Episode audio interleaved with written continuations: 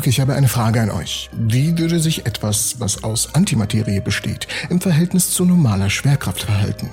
Alle Objekte, Sterne, Planeten, Asteroiden bestehen aus Materie. Doch was genau soll also Antimaterie darstellen?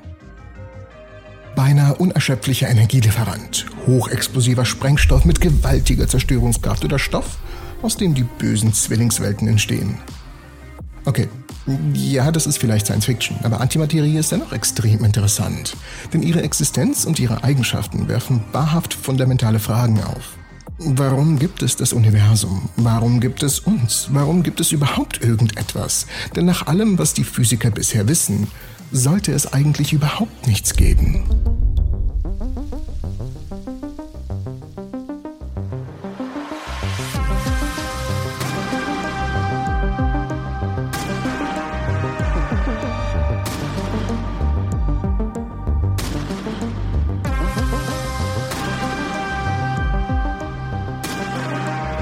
Antimaterie könnte man als eine Art Spiegelbild der normalen Materie bezeichnen.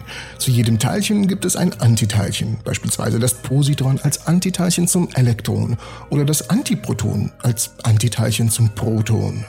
Es gibt auch Antiatome, beispielsweise Antiwasserstoff aus einem Antiproton und einem Positron.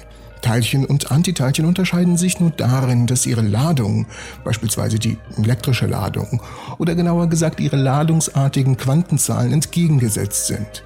Während das Elektron bekanntlich elektrisch negativ geladen ist, ist das Positron entsprechend positiv geladen. Und andere Eigenschaften wie die Masse sind exakt gleich. Und Antimaterie ist nicht so exotisch, wie man denken könnte. Sie entsteht zum Beispiel beim radioaktiven Zerfall, der Körper, also dein Körper, der ungefähr 80 Kilo wiegt, ähm, bitte nicht sauer sein, strahlt pro Stunde etwa 180 Positronen aus, die beim Zerfall eines bestimmten Isotops im Körper entstehen. Doch viele Wissenschaftler beschäftigen sich mit einer Frage. Wie wäre die Auswirkung der Antimaterie auf die Schwerkraft? Wir fassen nochmal ganz kurz zusammen. Die Materie besteht aus Baryonen und Leptonen wie Protonen und Elektronen. Nach dem Standardmodell hat jedes dieser Teilchen ein entsprechendes Antiteilchen mit gleicher Masse, aber entgegengesetzter Ladung. Genau wie Protonen und Elektronen können sich diese Antiteilchen zur Antimaterie verbinden. Und tatsächlich können die Physiker am CERN Antiwasserstoff herstellen, indem sie ein Antiproton mit einem Antielektron kombinieren. Diese Antiprotonen werden am CERN in einer als Antimateriefabrik bezeichnete Anlage in großer Zahl hergestellt. Und ja, das Ding heißt wirklich Antimateriefabrik, was ich unglaublich cool finde. Also wie verhält sich die Antimaterie in Bezug auf die Schwerkraft? Zuerst müssen wir verstehen, wie Antimaterie gravitiert. Tut sie das wie normale Materie, also anziehend? In der Physik gibt es dann mehrere Möglichkeiten, Masse zu definieren und diese verschiedenen Definitionen sind nicht unbedingt miteinander verbunden.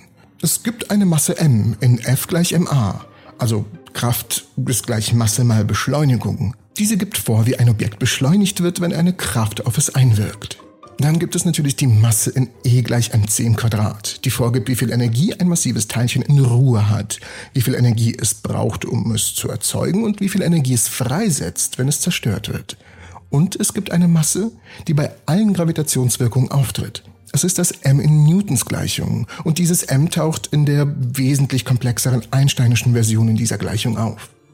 Für Antimaterie wissen wir, dass das m, das zu F gleich ma gehört, für Materie und Antimaterie ein identisches Verhalten für die drei bekannten Quantenkräfte aufweist. Elektromagnetismus sowie die starke und schwache Kernkraft, für die Erzeugung und Zerstörung von Materie und Antimaterie wissen wir, dass sich das m, das zu E gleich mc im Quadrat gehört, identisch verhält, unabhängig davon, ob es sich um Materie und Antimaterie handelt.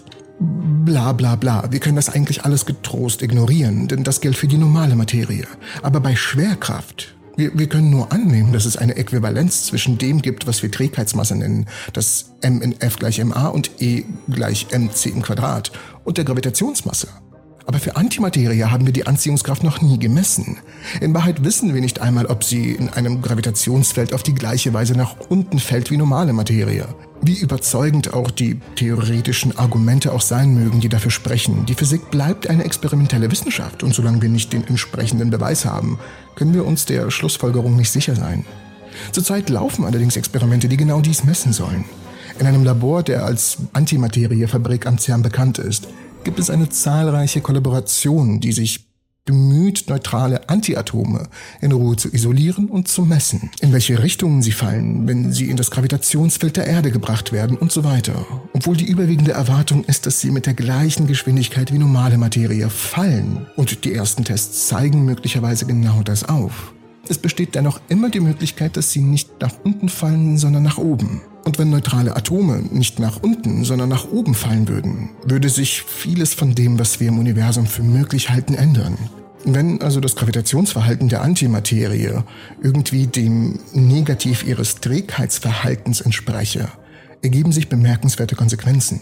Antimaterie würde wie normale Materie gravitativ abgestoßen, anstatt von ihr angezogen zu werden. Antimaterie würde als negative Masse fungieren, was Technologien ermöglichen würde, die von ihrer derzeit spekulativen Existenz abhängen, wie etwa künstliche Schwerkraft.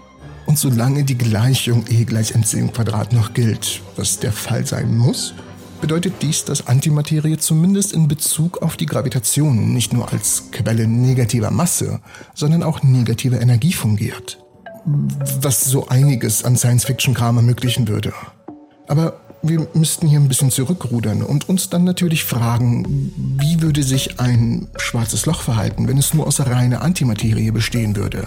Würden wir den Unterschied bemerken und wenn ja, in welchem Ausmaß würden sich die Unterschiede uns aufzeigen? Die Antwort auf diese Frage kriegt ihr hier in diesem Video gestellt.